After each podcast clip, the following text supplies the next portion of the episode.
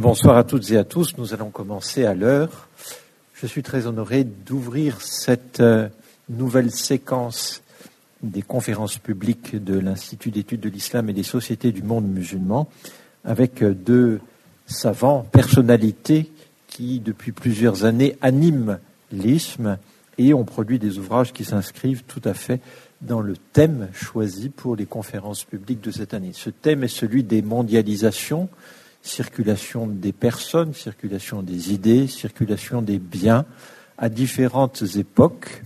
Et pour commencer, pour introduire euh, ce cycle d'une douzaine de conférences, nous allons parler de voyageurs orientaux qui, à deux siècles de distance, se sont euh, inscrits dans le paysage européen et ont essayé de penser le, paysage européen, ce qu'ils voyaient, comment ils étaient capables de le restituer dans leur propre langage, dans le moment où ils découvraient cet inédit pour eux. Le premier intervenant ce soir, Bernard Héberger, que vous devez connaître la plupart d'entre vous. Bernard Héberger est directeur d'études à l'école pratique des hautes études et également à l'école des hautes études en sciences sociales. Il est titulaire d'une chaire intitulée Histoire des chrétiens d'Orient, 16e, 21e siècle. Et pour ceux qui l'ont euh, lu, vous savez qu'il a publié, outre sa thèse et euh, son habilitation, plusieurs ouvrages en lien avec euh, l'histoire des chrétiens dits d'Orient. Il a contribué à déconfessionnaliser cette histoire des chrétiens d'Orient. Et parmi euh, ces derniers travaux, et c'est une contribution collective, un ouvrage dont il va nous parler ce soir, euh, celui euh, de, du journal du récit d'Anna Diab, d'Alep à Paris, les pérégrinations d'un jeune Syrien au temps de Louis XIV. Vous l'avez ici en petit et à l'écran en grand. Par ailleurs, une synthèse parue aux presses universitaires de France, Les chrétiens d'Orient, et un peu plus tôt, en 2013, Les chrétiens au Proche-Orient, de la compassion à la compréhension. C'était un petit livre de poche extrêmement utile dans le contexte post-printemps arabe. Il est également directeur de collection pour la maison d'édition Cartala, qui a depuis plusieurs, plusieurs années un partenariat avec l'ISM. Cette collection s'intitule Terre et gens d'islam et euh, nous venons de publier dans cette collection, donc c'est Bernard Héberger qui est le directeur, euh, il vient de publier dans cette collection un ouvrage d'une jeune chercheuse que nous saluons et qui présentera sans doute au cours de l'année euh, cet ouvrage-là, vers la fin du contrat social en Syrie, Association de bienfaisance et redéploiement de l'État 2000-2011. Il s'agit de Laura Ruiz de Elvira. Mais ce soir, nous parlons non pas de la Syrie contemporaine, nous parlons d'un conteur syrien à Paris en 1709. Et je laisse tout de suite pour une quarantaine de minutes la parole à Bernard Héberger. La manière dont nous allons procéder ce soir, c'est une intervention, quelques questions, une autre intervention, quelques questions, et puis on rassemblera le tout. Bernard, la parole est à toi. Merci Dominique, merci de me donner l'occasion de parler de Hannah Diab, qui est une figure lumineuse, quelqu'un que j'aime beaucoup et que je suis content d'avoir fait connaître. Alors, euh, je ne l'ai pas fait tout seul, en fait. Nous avons fait une édition et une, traduction et une édition de son texte euh, avec euh, Jérôme Lantin, qui est un éminent arabisant. Et le style de la traduction et la qualité de la traduction doit beaucoup plus à lui qu'à moi. J'ai plutôt fait les notes contextuelles et l'introduction. Donc, je vous le montre sur l'écran et je vous signale que ces jours-ci sort euh, un volume collectif qui s'appelle Exploration du monde, une autre histoire des grandes découvertes, où vous allez pouvoir le retrouver dans un texte euh, résumé à côté d'un autre grand voyageur arabe bien connu qui est euh, le Cheikh Tahtawi. Darli a fait un texte sur le Cheikh Tahtawi dans le même volume. Donc, Hanadiab a visité Paris en 1708-1709. Il était à Paris au, début de l'année 1709. Ça ne vous dit peut-être rien, mais c'est le grand hiver, l'hiver le plus terrible de l'histoire de France sans doute. Et c'est à ce moment-là donc euh, qu'il était à Paris. Euh, il il était jeune, il avait 20 ans, mais il n'a mis par écrit le récit de son voyage que 54 ans après, quand il a 75 ans. Alors, euh, je pense qu'il a passé sa vie à, raconter cette histoire et qu'à la fin de la vie, il l'a mise par écrit. Hanadiab était certainement un grand conteur, euh, depuis les années 50, non, depuis les années 60, depuis qu'il y a eu une thèse sur le journal d'Antoine Galland qui a été publiée récemment, on sait qu'Antoine Galland l'a écrit dans son journal qu'une partie des mille et une nuits viennent de Hannah Diab. Dans les mille et une nuits, il y a 16 contes qu'on appelle des contes orphelins, pour lesquels on n'a jamais trouvé aucune source arabe ni orientale. Euh, au point qu'il y a des gens qui ont traduit Antoine Galland en arabe en disant j'ai trouvé la source originale. Donc, euh, ces 16 contes, c'est Hannah Diab qui les a racontés à euh, Antoine Galland pendant son séjour à Paris. Et excusez du peu, parmi ces 16 contes orphelins pour lesquels on n'a jamais trouvé d'autres sources, eh bien, il y a Aladdin et la lampe merveilleuse et il y a Ali Baba. Donc, euh, vous voyez que c'est un personnage euh, finalement assez important, ce Hanadia. Malheureusement, et je en reparlerai dans mon récit, euh, dans son récit de voyage, il n'a pas perçu, 54 ans après, que les Mille et une nuits d'Antoine Galland étaient devenus un best-seller. Donc il n'en parle presque pas dans son voyage, dans son récit de voyage. Il dit qu'il y avait à Paris un monsieur qui était très fort en arabe foussa, qui était le conservateur des livres du roi, et euh, il était en train de, d'écrire des, hikayats des mille et une nuits pour les publier. Il m'a demandé de lui en raconter, je lui en ai raconté quelques-unes, mais il n'en dit rien d'autre. Donc euh, c'est un peu dommage. Bon, euh, Diab a été embauché euh, à Alep par un voyageur français qui s'appelle Paul Lucas, qui est un voyageur bien connu, dont les récits ont été publiés, les récits de voyage en Orient. Paul Lucas était un voyageur professionnel, c'est-à-dire qu'il était embauché par le roi, par l'Académie, pour ramasser des médailles, euh, des manuscrits, euh, prendre des notes, euh, faire des schémas sur les fouilles archéologiques, enfin sur les, ruines archéologiques qu'il rencontrait. Et Paul Lucas, donc, à Alep, a rencontré Hannah et l'a embauché pour un voyage qui est allé d'Alep à Saïda, euh, Tripoli Saïda, de Saïda à Chypre. Notez au passage l'erreur sur cette carte qui a été corrigée dans le livre. Euh, Chypre fait partie bien sûr de l'Empire ottoman. Euh, de, Chypre en Égypte, où il est remonté jusqu'au Fayoum, d'Égypte à Tripoli de Barbarie, puis Tunis, de Tunis à Livourne, de Livourne à Gênes, de Gênes à Marseille, Marseille, Avignon, Lyon, Paris. Et euh, au retour de Marseille, il a pris un bateau jusqu'à Smyrne. Là, cette fois-ci, il n'est pas avec Paul Lucas, hein, il voyage euh, autrement, il voyage par ses propres moyens. Jusqu'à Smyrne, de Smyrne euh, jusqu'à Istanbul, où il passe un certain temps, et puis il rentre à pied, enfin en caravane, par l'Anatolie, voilà, Eskişehir, Konya, Adana, Payas, Alexandrette et Alep. Et euh, il raconte ça de façon très détaillée, de façon très vivante. Alors, euh, Paris est le, clou du voyage parce que la France occupe à peu près un tiers du texte et Paris y prend la plus grande place.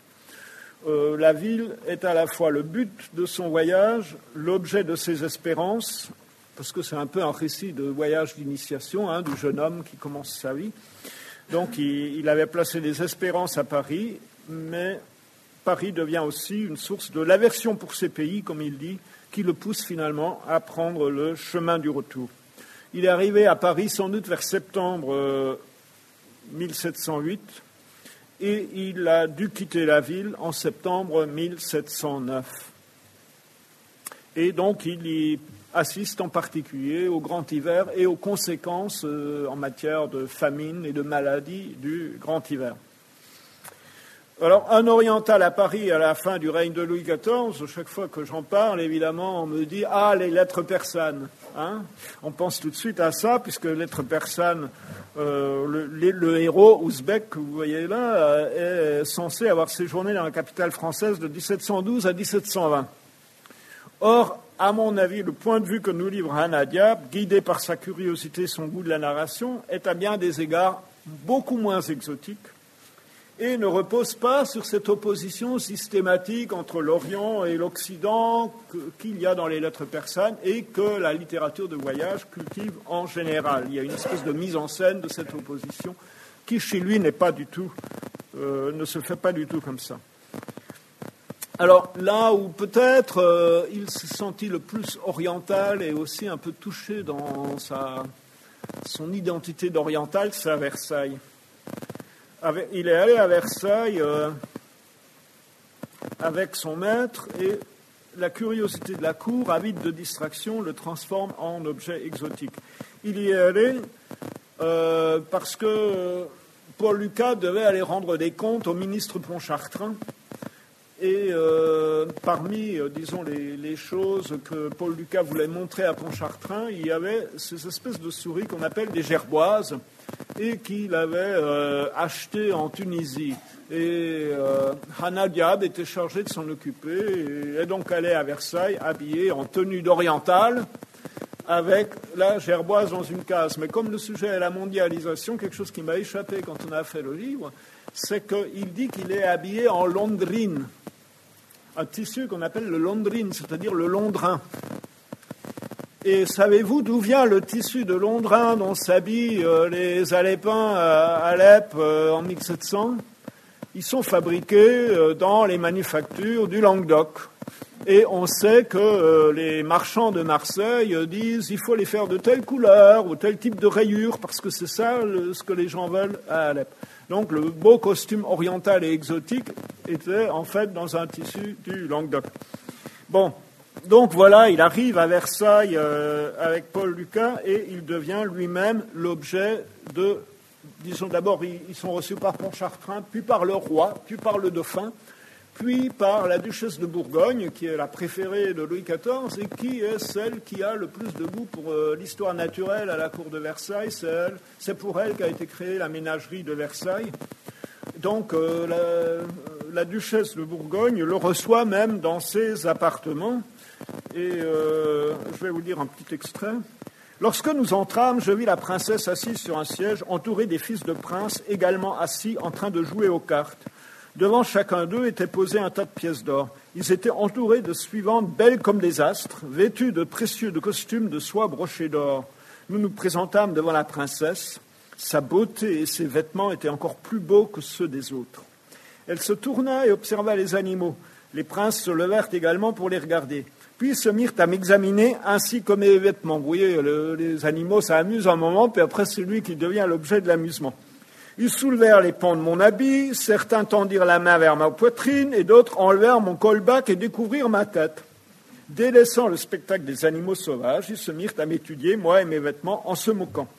La princesse finit par demander à mon maître qui était ce jeune homme et de quel pays il était. Mon maître lui raconta mon histoire dans les mêmes termes que précédemment et lui demanda pourquoi a-t-il une barbe? Je veux dire des moustaches. Et le maître répond Cette coutume est celle de leur pays, ils ne se rasent pas la moustache. En France, on était devenu glabre depuis peu de temps, mais cette histoire de moustache et de barbe revient très souvent. Donc, un oriental se reconnaît à sa moustache. Euh, donc, euh, Hannah est pris pour un jouet exotique, il se sent mal à l'aise et il souhaite défendre la dignité d'Oriental face aux Francs, notamment à propos de cette question de moustache. Il y a, un autre il y a d'autres épisodes. Pour le reste, quand l'objet du récit est Paris et la vie parisienne, la comparaison avec l'Empire ottoman et avec Alep reste le plus souvent implicite. Ce n'est pas un texte construit sur nous et eux. Hein. Euh, pas du tout. Il décrit avec soin la, alors il habitait, il habitait euh, sur le pont Saint-Michel. Son maître, Paul Lucas, avait pris un appartement sur le pont Saint-Michel. Euh, donc, euh, il décrit avec soin, par exemple, les, les, maisons et les boutiques de, Paris. Et en creux, ça nous rappelle l'urbanisme très différent de la ville orientale. À Paris, l'atelier ou la boutique se trouve en dessous de la maison d'habitation. À Alep, les lieux de travail, les magasins et les lieux d'habitat sont généralement séparés. Les maisons parisiennes sont très hautes et ont de grandes fenêtres tournées vers l'extérieur, alors que celles du quartier chrétien d'Alep dépassent rarement l'étage et sont aveugles sur la rue, les ouvertures étant tournées vers les cours. Bon, je pourrais vous lire un extrait, mais j'ai peur de prendre trop de temps.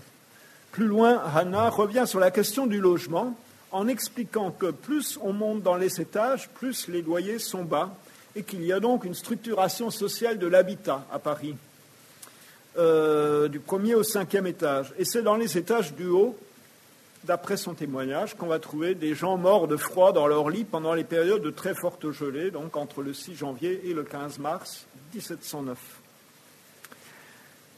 En tant que chrétien, il est aussi très sensible à l'occupation de l'espace public par les signes du christianisme.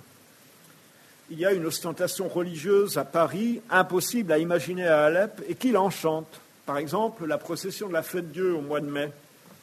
Il est fasciné par euh, cette procession. Euh, Par exemple, ici c'est une image du 19e siècle, je n'ai pas trouvé d'image aussi explicite du 17e. Vous savez, donc, euh, l'hostie portée en procession qu'on appelle l'ostensoir. Alors il dit, en scrutant cet ostensoir, je, crois voir crus voir le soleil. Personne ne pouvait en soutenir la vue tant il était incrusté de joyaux, diamants, hyacinthes, émeraudes et autres pierres précieuses. Il ravissait le regard. Vous voyez aussi bien dans cet extrait que dans l'extrait sur la princesse, vous reconnaissez un peu le style mille et une nuits, hein, les diamants, les princesses.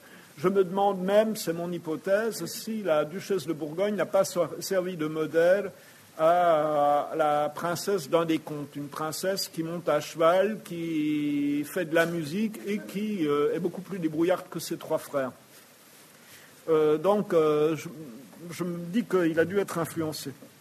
Bon, il dit alors, ce qui est intéressant avec cette histoire de procession de la fête Dieu, quand même, et on a là encore un choc culturel, vous voyez le dé au-dessus. Il regarde donc, il est en contemplation, il dit qu'il était absorbé dans la contemplation, il a un côté comme ça euh, où il se laisse absorber par les spectacles, et tout d'un coup, il se rend compte que sur le dé, il y a un tissu rouge qui est posé pour euh, le protéger de la pluie, et sur ce tissu rouge, il y a une écriture arabe. Et il se met à lire la ilaha illa Allah. Et puis, dans son texte, il dit etc. Mais il raconte l'histoire à Galan, et Galan dit La ilaha illa Allah ou Mohammed Rasoul Allah. Donc, euh, sur le dé, au-dessus du, sacré, du, corps du Christ consacré, il y a la profession de foi musulmane.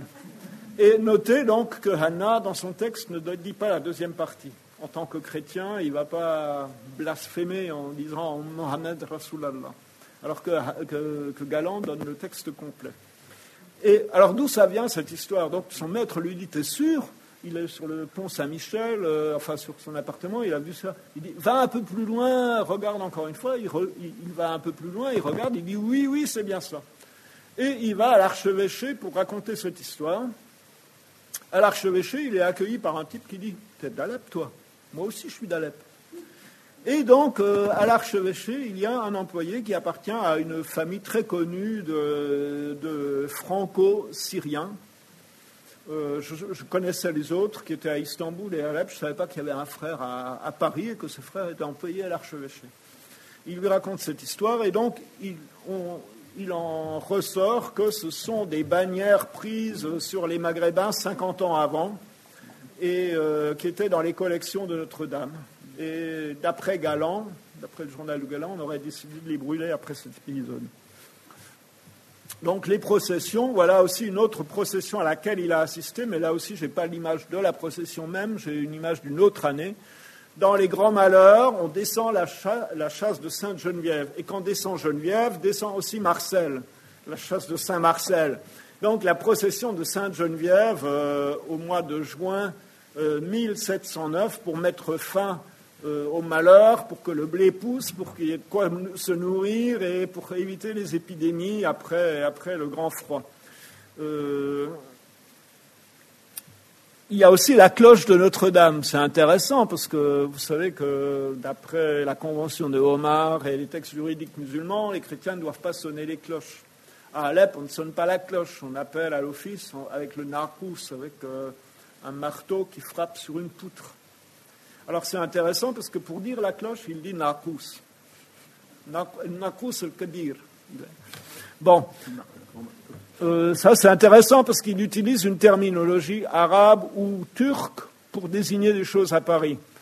Donc, euh, la cloche, par exemple, euh, il ne dit pas de jaras, il dit, il Et, et, il est très impressionné par la grande cloche qui, dit-il, effraie les habitants de la ville et arrive jusqu'à une distance de 7 heures de route de Paris.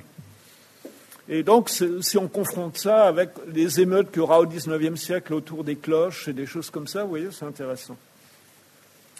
Alors, comme la plupart des voyageurs euh, ottomans de la capitale française, il est admiratif de la modernité de la société, l'organisation administrative, le système d'éclairage des rues, euh, et puis aussi euh, la technique. Il va à l'opéra et il est fasciné. Il voit Attis de Lully. Il comprend rien et il pense avoir vu le songe de Bacchus alors qu'il a vu Attis.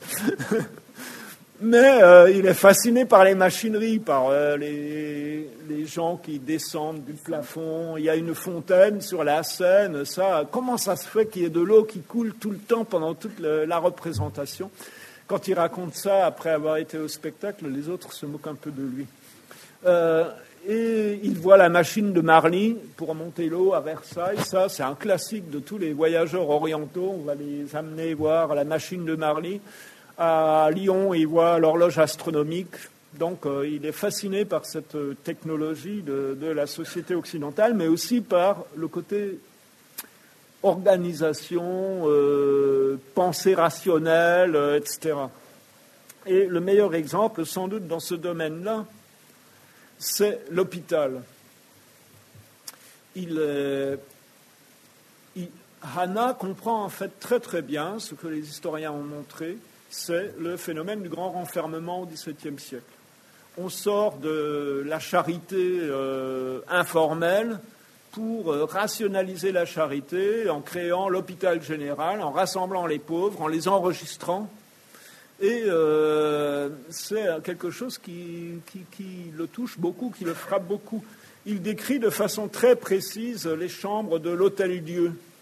Et c'est marrant parce que il confond le mot hôtel H-O-T-E-L et le mot hôtel A-U-T-E-L. Donc il appelle ça Heikal.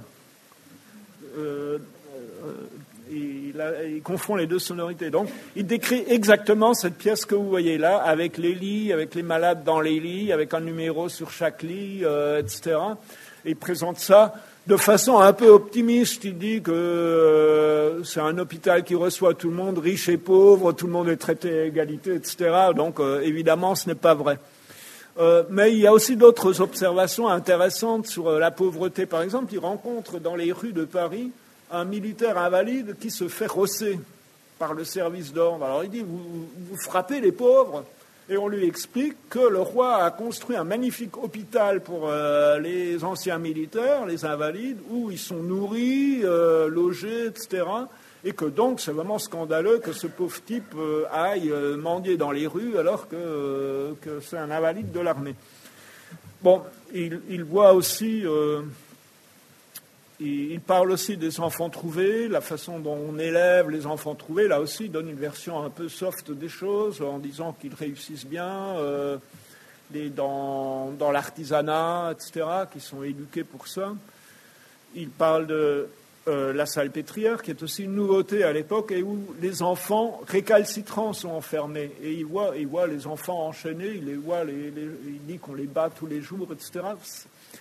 Il y a à la fois la fascination pour cette organisation et en même temps il y a quand même un peu de répulsion ou de quelque chose d'inquiétant ou de, qui lui fait peur ou qui, le dérange.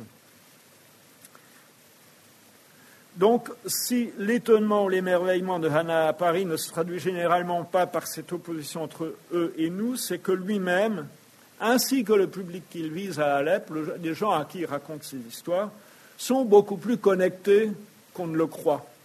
Avant son départ, donc je viens de vous raconter l'histoire du Syrien qui, est employé à l'archevêché de Paris. Il s'appelle Monnier, il appartient à une famille Monnier.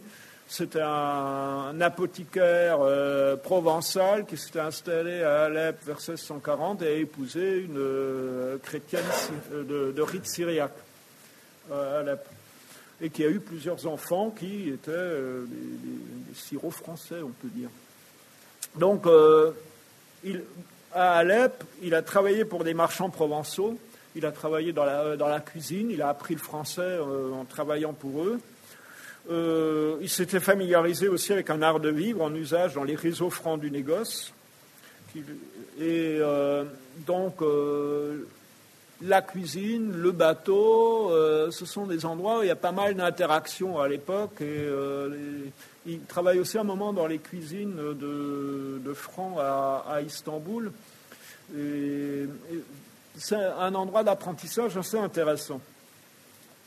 Quand il voyage, il retrouve ce réseau des francs d'Alep un peu partout. À Marseille, dans la rue, quelqu'un lui dit Mais tu n'es pas le petit, euh, le petit Hana d'Alep euh, Il lui dit Mais tu voyages avec qui? Il faut se méfier, c'est qui ce Paul Lucas? Je vais me renseigner, etc.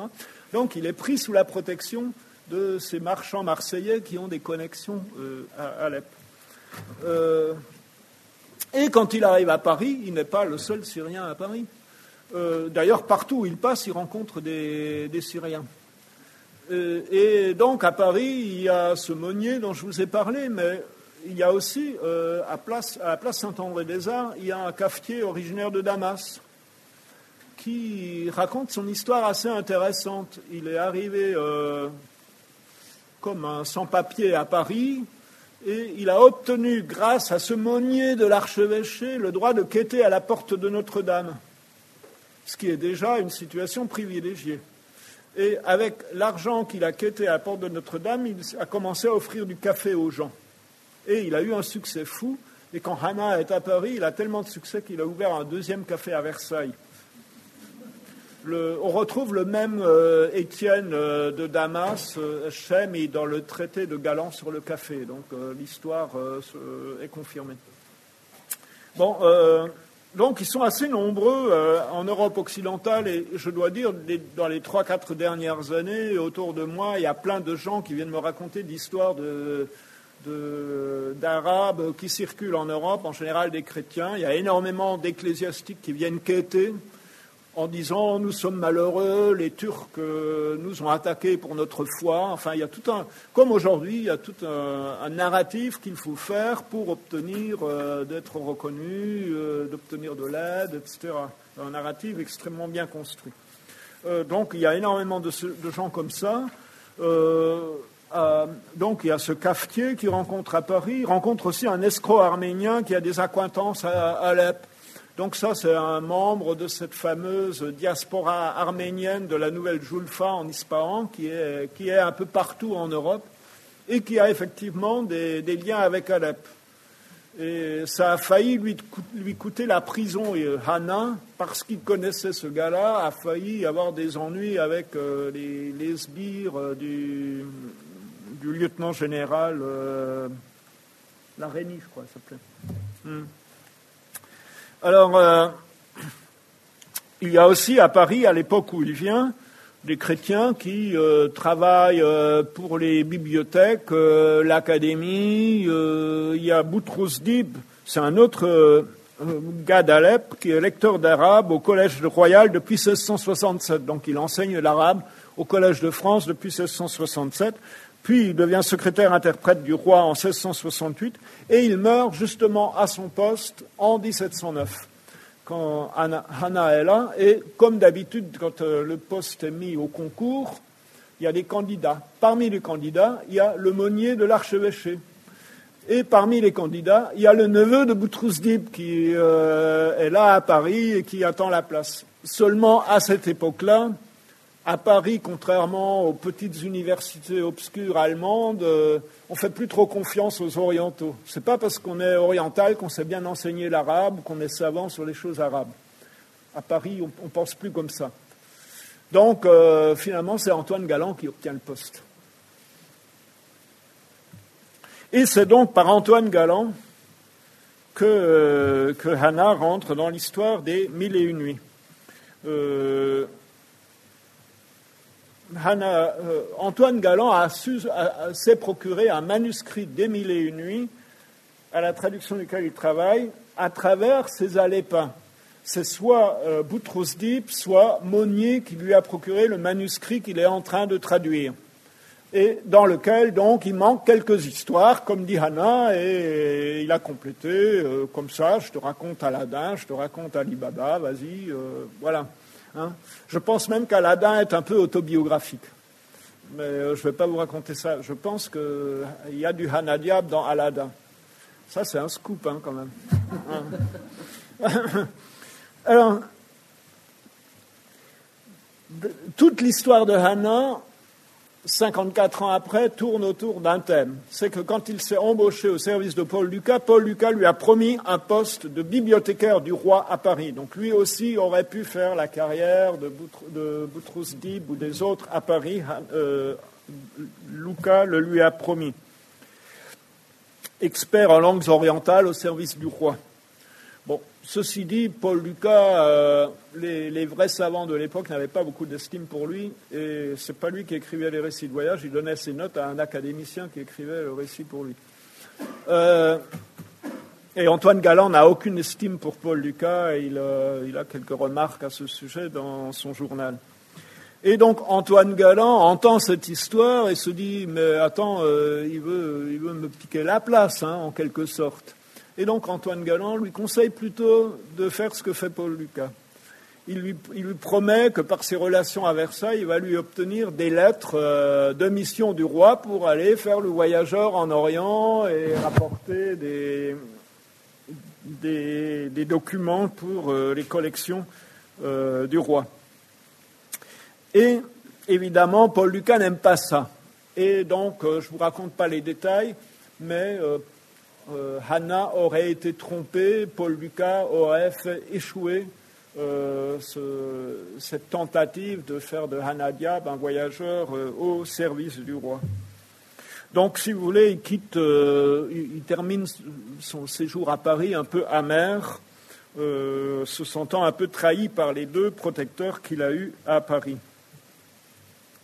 Alors, comme je vous l'ai dit, les mille et une nuits n'occupent pratiquement pas de place dans ses souvenirs et elles restent liées à cette déconvenue parisienne. Et évidemment, les spécialistes des mille et une nuits euh, sont un peu déçus euh, de, voir qu'il n'en dit pas plus.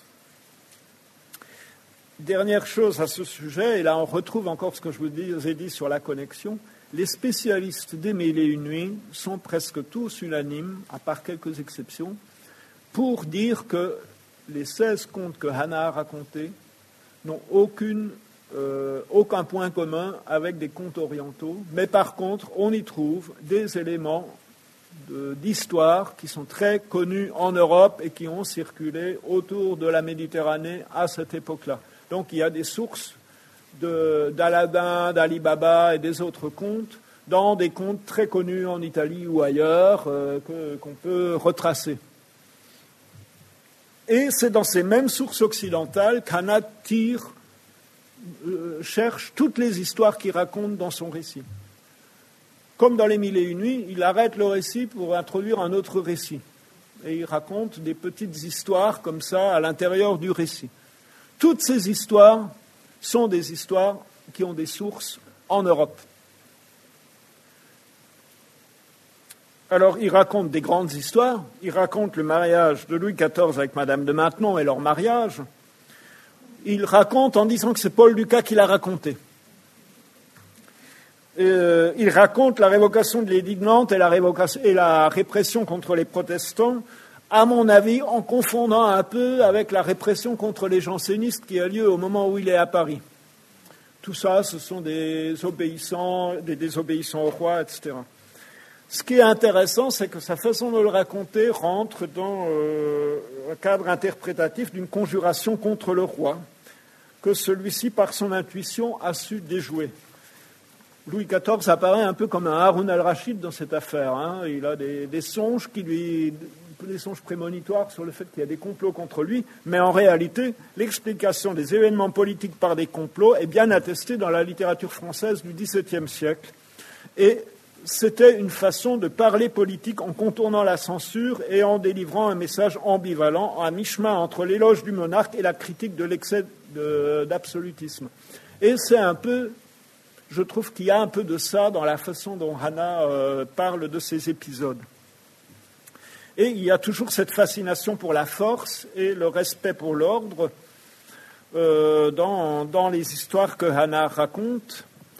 Euh, donc voilà, Aladdin, euh, oui, alors ça c'est aussi, il, a visité cet endroit-là, au croisement de la rue des Lombards et de la rue Saint-Denis, il y avait à l'époque un terrain en friche et il y avait ce monument, la croix de Gatine, qui a été élevé là. C'est en souvenir de la maison d'un protestant, M. de Gatine, qui a été rasé vers 1580. Il y a eu des émeutes populaires à cette occasion.